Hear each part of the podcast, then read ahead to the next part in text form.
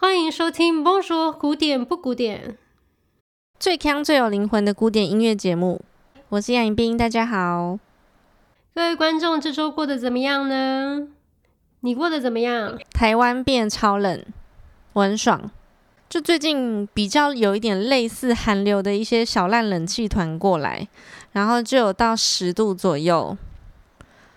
我觉得很适合听我们今天要听的这首曲子，因为如果大热天听它，你会俩工啊，哪有人在大热天听这种曲子的？哦，所以有冷气团你很高兴是不是？高兴，不要出门我最高兴。哎，十度哪里冷？哎，你们这种就是西欧人不知道啦。但我跟你说，西欧也不算什么，北欧更冷。嗯哼。我说你们西欧哈，也不过就是多少零度啦，负五度啦，这种你要真的跟寒冷大国比，那也是不算根毛。可是我没有要比啊。哦，是哦，是你要比吧？好，你不要吵，反正我们今天重点呢，就是我们要介绍一个比较冷门少见的北欧作曲家格里格。格里格是挪威人。我自己是没有去过北欧，不过我光是听到格力格这首作品，我就会觉得一望无际，好像到处都结冰了。就是我觉得北欧的风景有一种没有尽头的感觉。对，嗯，他们的岩石很冷酷、很坚硬，然后它的白色也跟我们想象的那种通透雪白不太一样，它的白。好像是杀人武器，很锐利，可是又很火热的感觉，你有没有觉得？嗯，这首曲子有。好，我们今天要介绍的是格里格写给钢琴与小提琴的小提琴奏鸣曲第三号的第二乐章。格里格是挪威人，然后他出生在贝尔根 （Bergen）。贝尔根其实是一个挪威的第二大城市。然后他的祖先是苏格兰人。讲到苏格兰，就是我最近很着迷于苏格兰的风景，还有语言。格里格的作品很有一种自然的景物景象。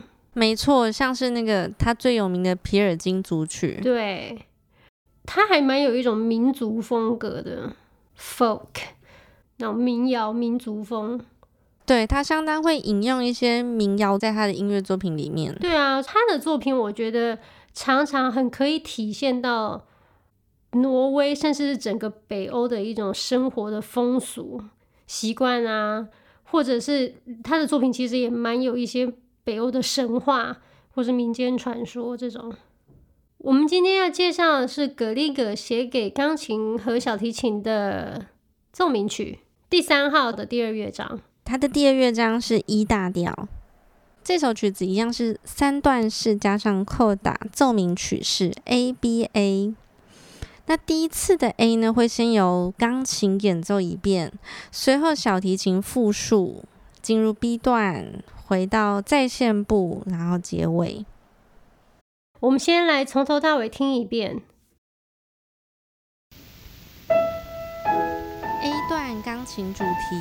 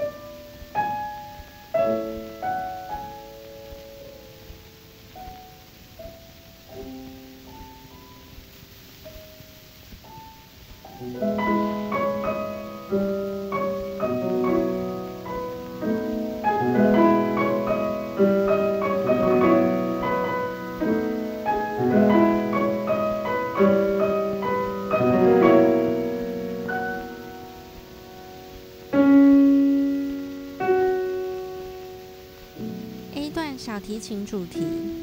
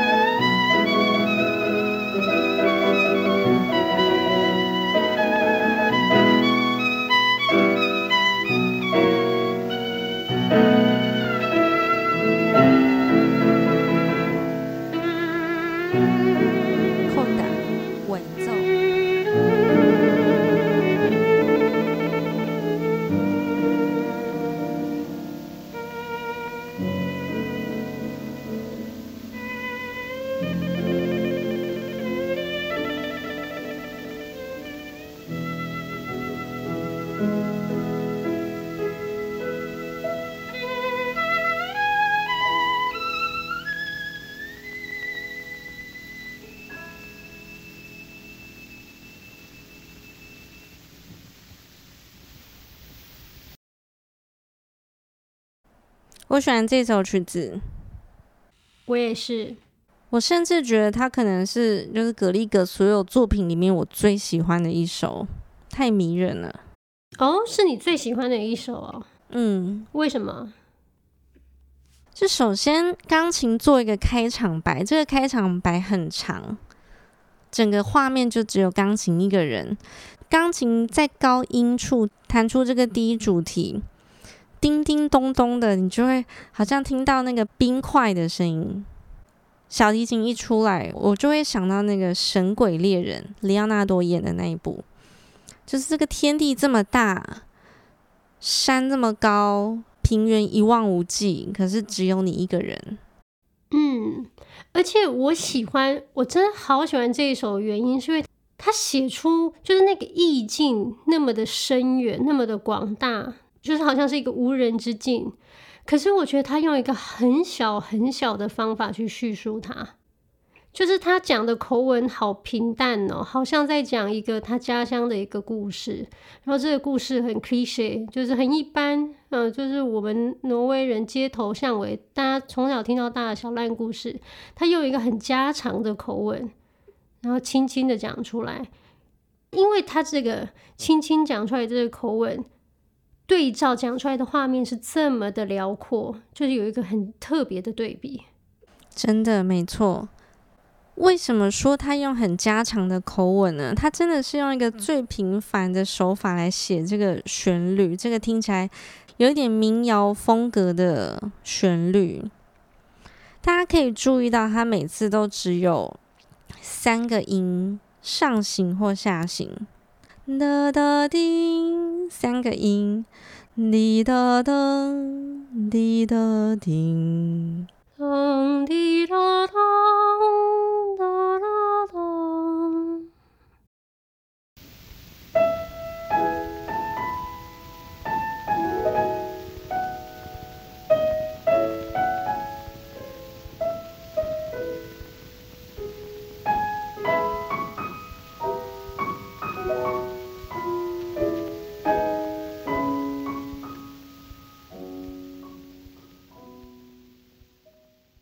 每次都是这样，大大大，一二三，这么短的一个小小平铺直述的音程，就像是在跟你聊一个家常便饭。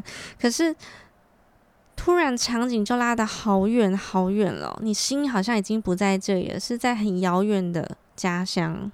对，或是你知道那种襁褓中的婴儿，我就一直觉得这，我自己觉得啦，这一段很像那种妈妈，你要想你一个远方的母亲，她在对襁褓中的婴儿唱这种催眠曲吗？摇篮曲吗？呢喃声，轻轻的几句，好像你回到你襁褓时期的时候。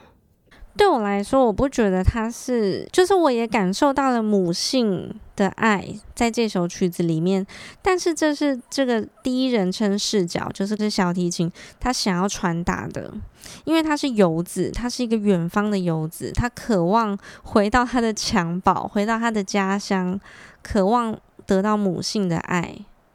一刚开始 A 段的这个钢琴主题，好像他在遥想。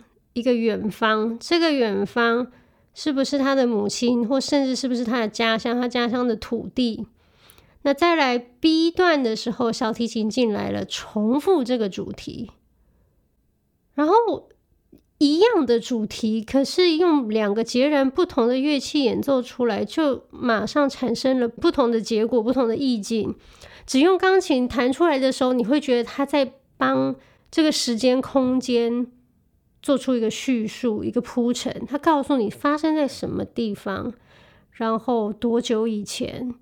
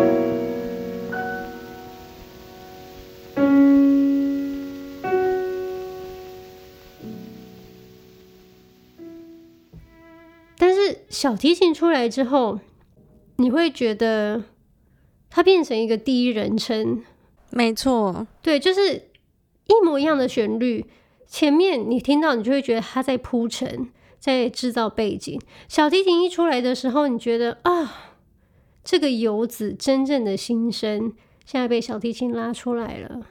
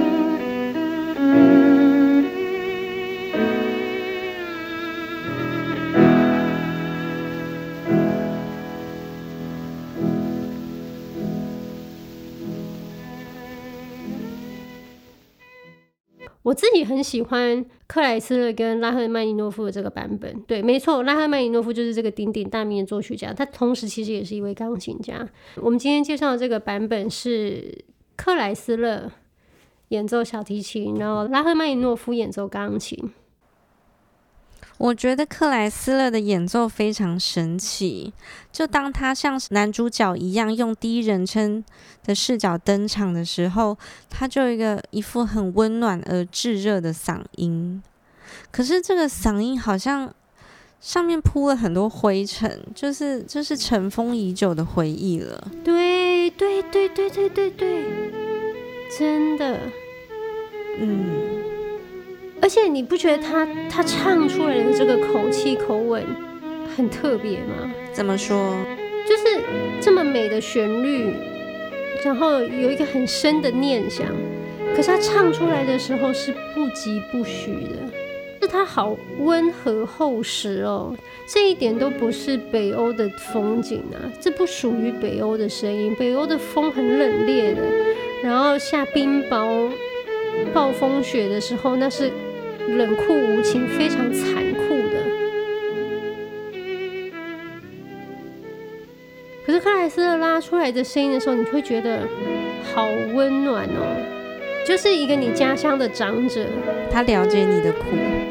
嗯，没错，就是你好像不用多说，他就拍着你的背说：“没关系，我都知道了。”就他做出了一个很强烈的对比，天气是这么冷。天大地大，好像没有你容身的地方。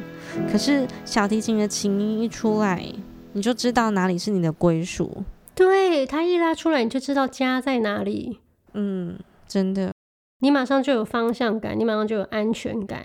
因为我今天是第一次听到这个版本，我一听到他拉的时候，我就有考虑，那要不要就是在老公名单上面多加一个人？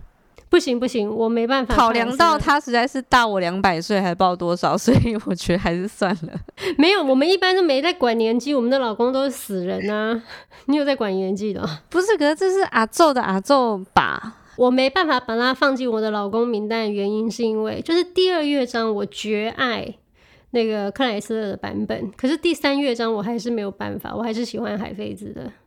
可是第二乐章真的好温暖哦。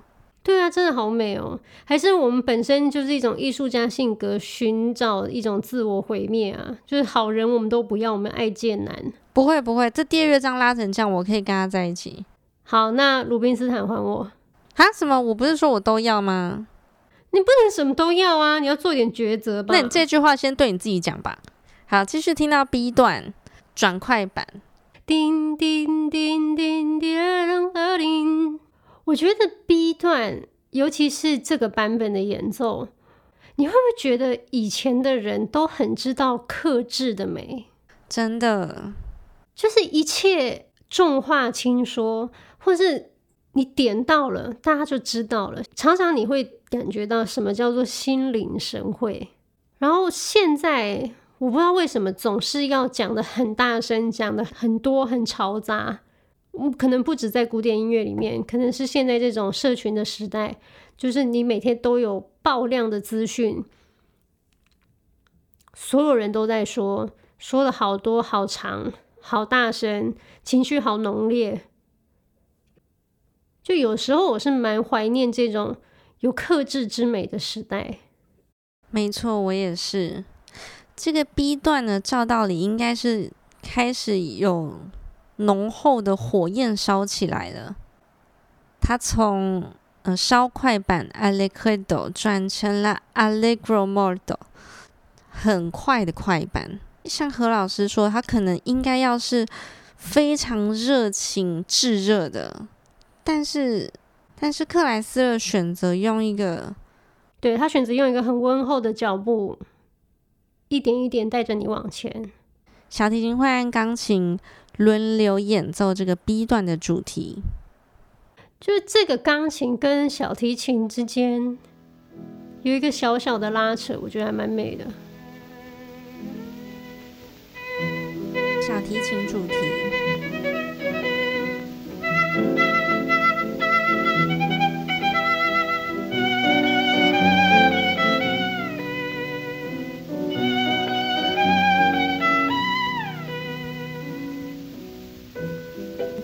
主题，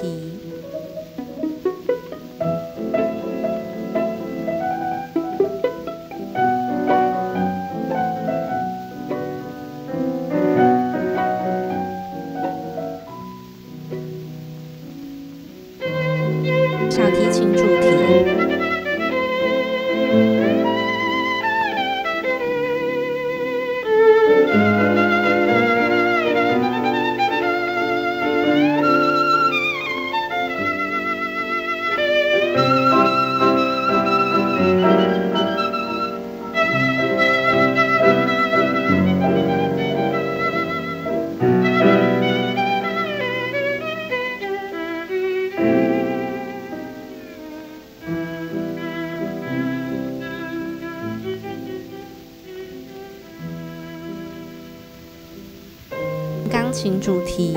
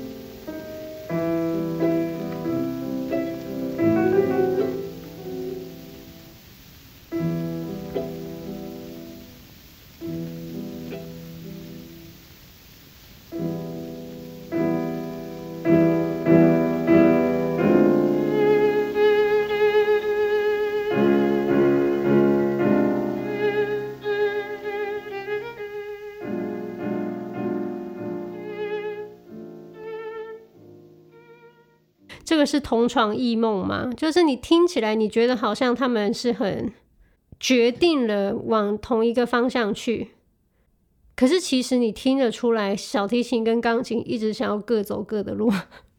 我觉得这一方面，克莱斯勒跟拉曼尼诺夫就表现的很淋漓尽致啊！我快笑死了，他们演出这个 B 段的精髓。对，就是我觉得这两个人在音乐上的很多想法不尽相同。刚刚好，他们这个不是很合拍、不尽相同的这个特点，放到第二乐章蛮适合的，就是他们硬合在一起。但是你可以知道，就是拉赫曼尼诺夫有他的想法，他想要用他的脚步、他的速度去一个方向，但他不得不迁就于小提琴。真的，这就像是遛狗，有没有？有时候你以为你在遛它，但是它跑很快，变成它遛你，所以就是此一时彼一时，你也不知道到底是谁在遛谁。哎、我觉得这个比喻讲得实在太好。好，我想各位听众在第二乐章可能还听不太出来我们在讲什么，可是如果我们听了这个版本第三乐章，就会懂我们在讲什么。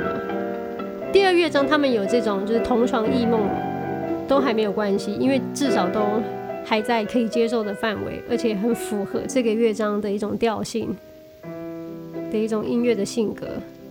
但到第三乐章的时候，我觉得他和麦诺夫已经受够克莱斯了，很好笑。你去听，凭什么都是你遛我？真的，现在老子也要遛你。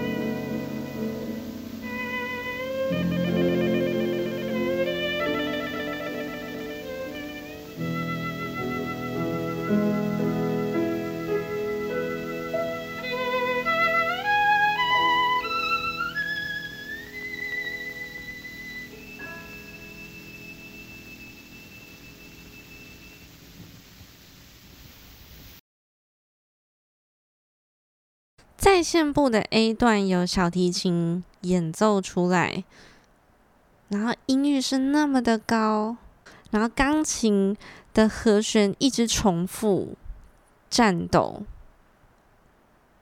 好像是他不敢相信，有点近乡情怯了。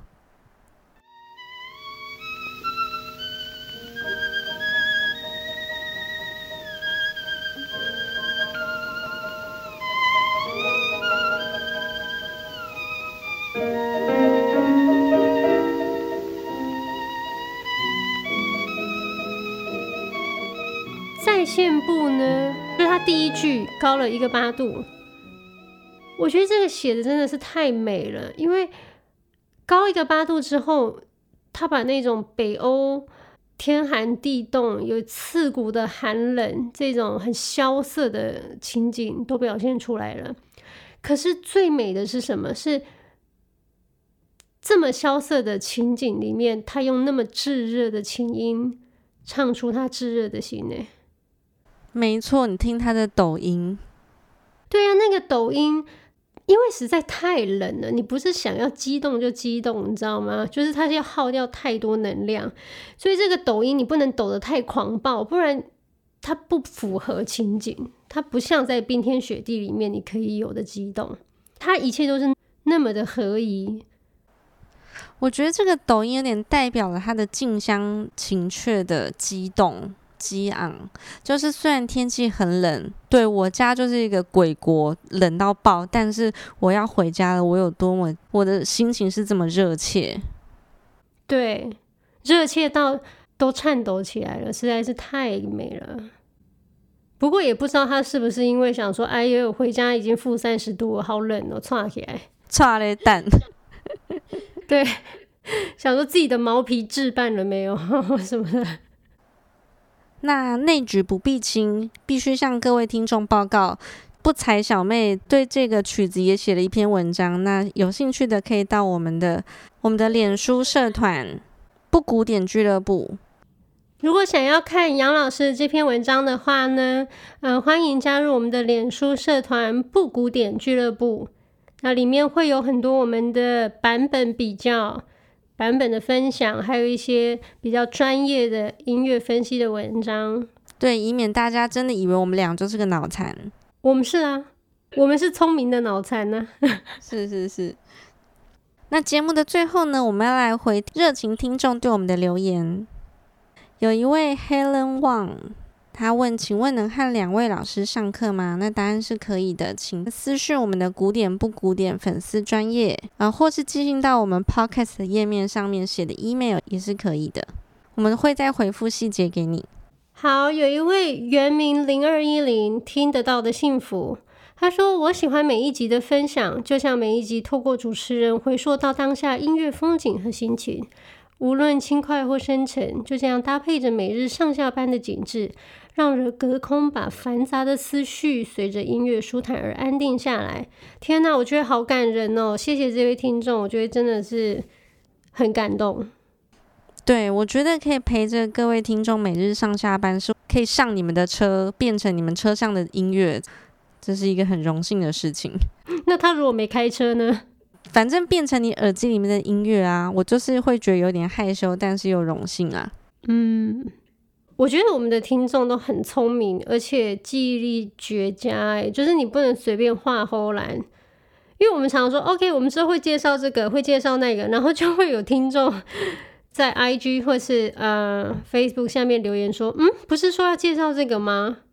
你知道的太多了，真的没有办法随便画唬烂。然后还有一个听众就说什么，嗯，之前为了要宣传我们有 IG，就说会贴什么美食限动，然后我们没有贴，然后就在 IG 下面说说好的美食限动在哪？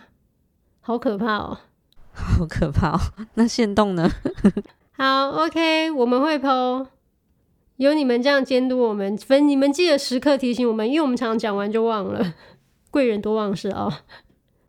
对，要常来跟我们聊天，我们比较忘的几率会小一点点啦，不保证。嗯，还没有追踪我们的听众呢，记得要追踪我们的脸书不用说古典不古典，以及加入我们的社团不古典俱乐部，还有我们的 IG。有空的话，顺便在 Apple Podcast 上面给我们五星以及留言，我们会不定期的回复。谢谢大家，拜拜，拜。